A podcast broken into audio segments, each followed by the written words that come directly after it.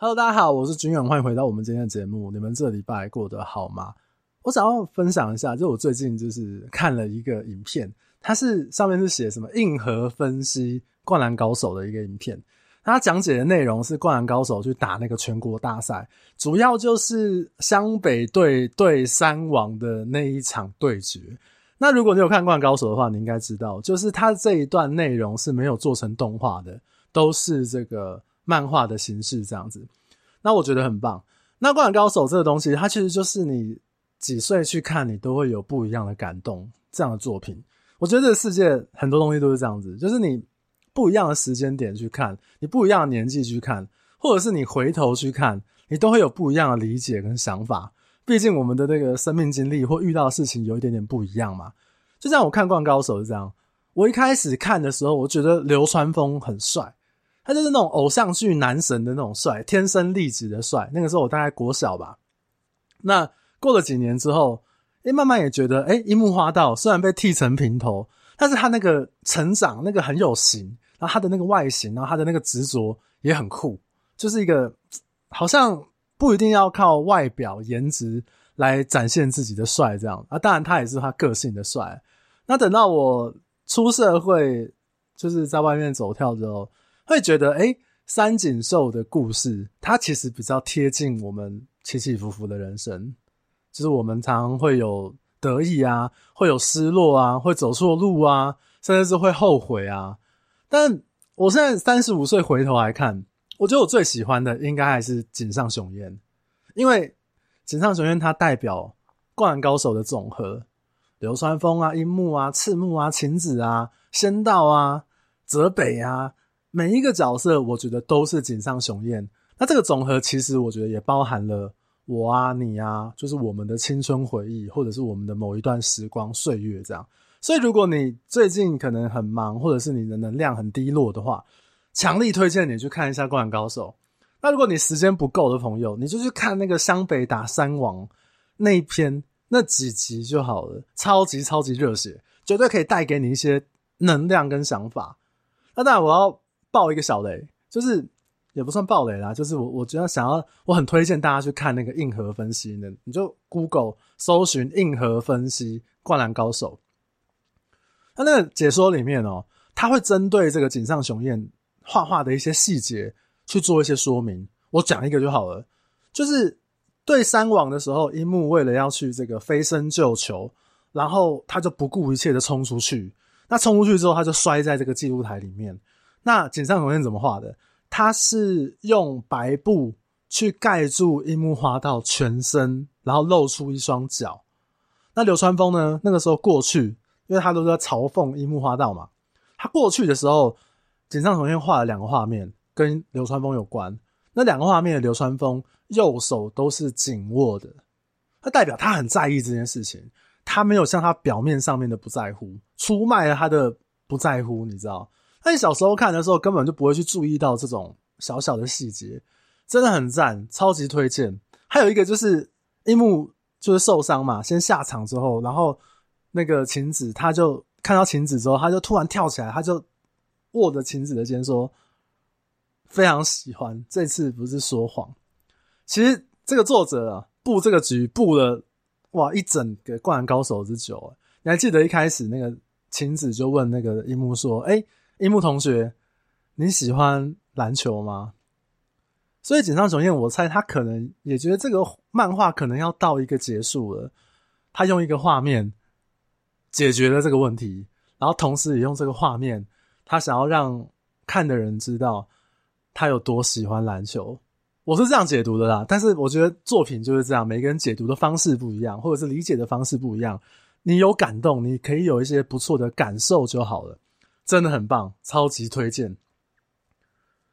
好啦，那我今天要跟大家聊一个小小的主题，就是我觉得有时候看到人家在沟通或者是讨论，还有我自己反省我自己的讲话，我觉得有时候你会落入一个误区，就是你给别人的建议，但是如果用别人的角度来理解这件事情，那个建议其实是一种指示。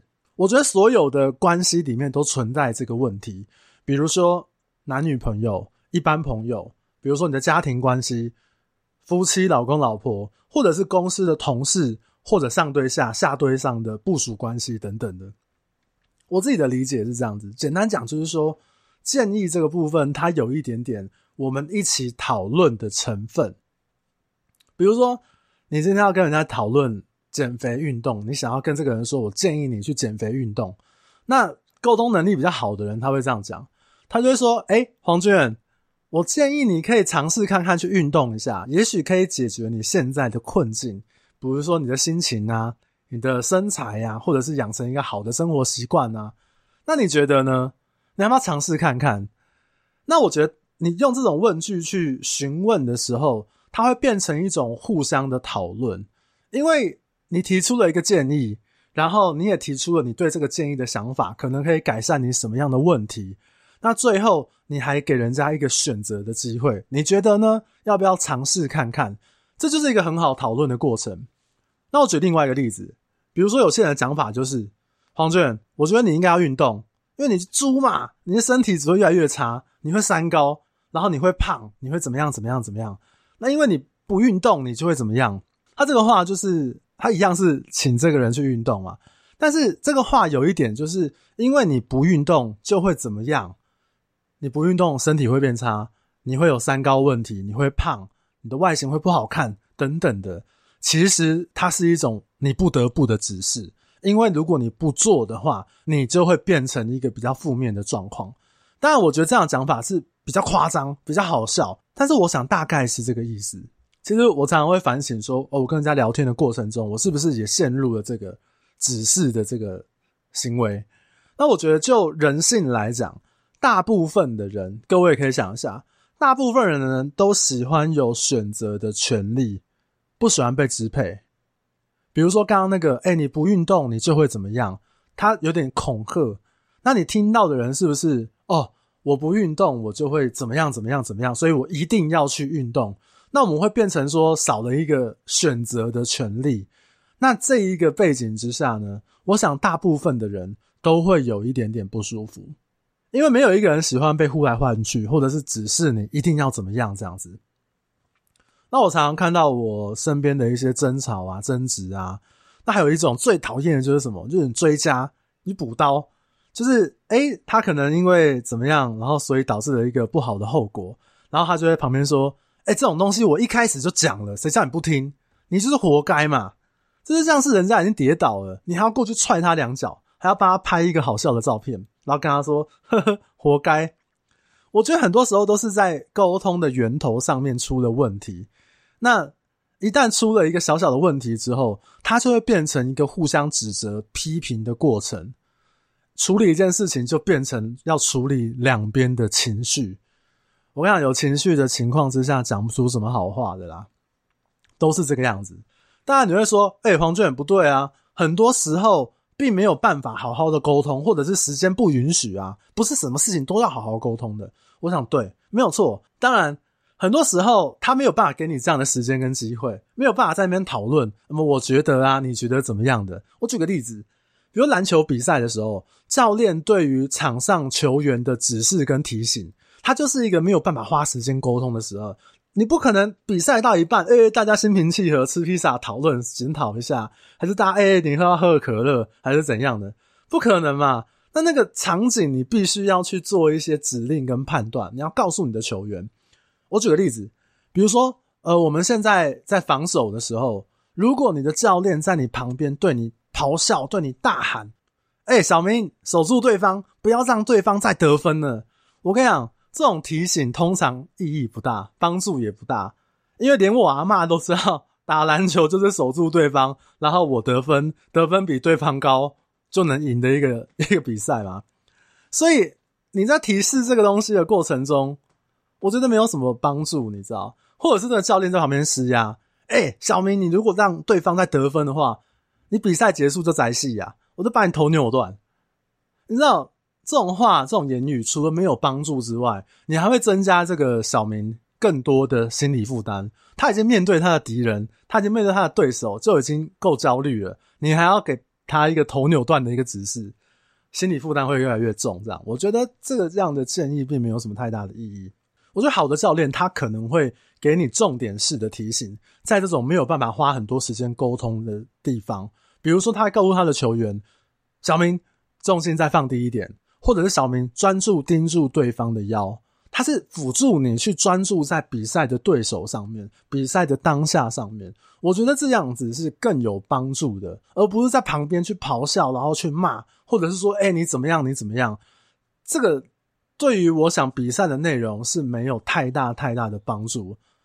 当然，在旁边跟你那边讲什么心灵鸡汤，那也不好啊，因为你现在就是在比赛嘛，没有时间去消化理解这件事情。而且我觉得人就是很单纯，一次就是一个事情，我们专注做就好了。当你对身边的人下达太多指令的时候，我觉得我们都会被有一点模糊，或者是有一点被分心。比如说。像我刚刚讲的，教练就说：“哎、守住他，不要让对方再得分了。”如果你是小明，你会想什么？干废话，我也知道，问题是我守不住嘛。你会陷入这个负面的回圈里面，然后你就哎、被人家扣了，然后被人家得分。那你有没有想到，像公司开会时候，我不知道大家啊，就是有时候有些公司他开会的精神干话标语，让我刚刚在粉专发了一篇文章，我最近就想到一句话，我觉得很好笑：下雨当冲凉。星星当太阳，我就想说，哇，这干话真的就是我阿嬷都知道的道理。然后要讲的很大声，要告诉大家，我们业务工作下雨当冲凉，星星当太阳，就是这个树叶匪懈，就是不要偷懒的意思啦。好像讲这种话，你就阿嬷都可以选总统一样。其实我 我刚刚我就想说，妈的，下雨就是下雨，下雨不是冲凉，下雨就是淋雨。你是你不讲，我还以为你是方文山，你知道吗？这么会联想，我觉得这么会联想人才，你应该去山上什么写写词写曲啊，还是什么写诗？真的在这个社会上面工作，真的屈才了。我觉得，当然，如果你可以提出一些有效的建议，或者是有效的方式，我觉得大家听起来就会比较舒服一点，会比较有效率一点点。我觉得这样子啊，所以在很多沟通的内容里面。很多是无效沟通，或者是没有一个讨论的过程，大家就会封闭自己的心，就没有办法达到一个很有效率的沟通，没有办法把事情做得更好。还有一个误区是，我觉得在沟通的源头时候，常常立场没有搞清楚，或者是一般人讲的哦，你不够有同理心，你没有办法站在别人的地方去思考。我觉得就是这样子，你没有搞清楚大家的立场的时候，你就有很多事情你会讲不清楚。我举个例子，比如说渣男，渣男就是怎么样？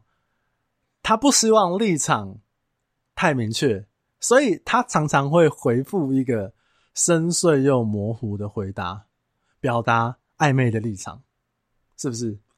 我举个例子哦，我有个朋友啊，他最近女生，他想要跟他喜欢的对象来确认关系的时候。哎，那我们到底是不是情侣？到底是不是交往？到底是不是男女朋友？那那男生就回复他说：“你放心，我现在的心里只有你。我们两个现在是什么关系？我觉得这不是这个时刻最重要的事情。那你现在就是我在这个世界上最喜欢的人，这一点请你不要怀疑我，这是毋庸置疑的。”然后给了我朋友一个很坚定的眼神，有没有？乍看之下，你好像回复了这个问题，你没有逃避这个问题。但是呢，你讲这段话立场跟关系都非常非常模糊，讲了等于没讲，好不好？如果各位有需要的话，可以把这个概念学起来，很好用的。你如果敷衍人家，还是你想要怎么样的时候，对不对？这就是一个回话太极法，好像有表达什么，也有表达你的诚意，但是呢，又好像是一个很模糊的概念。然后我这个女生朋友就在那个圈圈里面，哇，情绪一直打转这样子。所以我觉得我们在很多关系的沟通讨论上面来讲，立场一定要先定义清楚。比如说，主管跟部署的责任跟义务，老公跟老婆分别要负责的事情，男女朋友、朋友之间，我觉得事情讨论起来，这样的立基点上面来讲会比较有效率。那也像我刚刚讲的，我觉得这就是一个同理心的过程。那也不会变成一种最我觉得最没有办法接受的讨论方式，就是什么情绪勒索。比如说，老婆都跟老公说：“哎，我对你那么好，你为什么不怎么样？不怎么样？不怎么样？”或者某些主管他就说：“哎，讲一些情勒的一些白痴话。”我就觉得哎、你们真的知道自己在讲什么，你知道吗？我觉得那个，如果你的沟通上面是带有情绪的，你立场没有搞清楚的，或者是说那个沟通的品质比较像是互相的指示的话，他可能就没有办法得到一个不错的结果。我是这样想啦，而且我觉得人跟人的沟通是这个样子。如果你想要对方真诚的回应你，你必须要让对方先感受到你这个人的真诚。我是这样啦。我尽量让我身边跟我遇到的人，我都是这样啦，对之类的啦，好不好？我觉得人都是互相的。那当然，我自己在沟通上面，呃，我也有一些需要进步的点跟空间，包含像我之前，比如说在公司跟人家共事的时候，我觉得我有一些地方做的没有很好。但不是说让人家讨厌，或者是做错什么事情，是这个有机会再跟大家聊好了。包含像我之前可能在这个信义房屋，或者是我之上一家中介公司的时候，我都有带人，但是带人的过程中，我觉得品质并没有很好。我自己在反省我自己的问题，这也是我最近整理自己遇到事情的一些心得，也跟你们就大家分享一下。大概就是这个内容，大家有空可以思索一下。那另外，我也想要问大家一个问题，就是。如果早一天晚上我们来开一个 Clubhouse，大家聊一下天，不知道有没有兴趣？因为我最近这个 Podcast 的题材说多很多，说少也很少。就是我有很多有趣跟我觉得很值得讲的事情，不管是在中介工作、买房，还是我一些生活上面的体悟，就不知道大家有没有兴趣，可以大家聊一下天，就是聊聊房地产啊，或者是你生活中有趣的事情，大家可以互相讲讲干话这样。所以，如果你有什么建议，或者是你有想要参加，你有什么想法，你都可以私信我，我们可以嗯讨论一下。好啦，今天的内容呢就是这样子。如果你觉得今天的内容对你有一点帮助的话，也可以帮我分享给你身边你的朋友，请他们来听一下这一集，让大家的讨论呢更有一点品质，反省一下自己是不是在讨论的过程中做错了一点什么。那如果你觉得哇，黄娟你讲的真的太棒太赞的话，也欢迎你在这个评分机制给我一个五星好评，这就是什么标准的情绪勒索，对不对？好，或者是你可以到这个 Instagram 或者是脸书来跟我聊聊天留言，我基本上都会看，然后也很希望在这个地方见到你们，好不好？那我们就聊到这边啦，就这样，好，大家加油，大家 拜拜。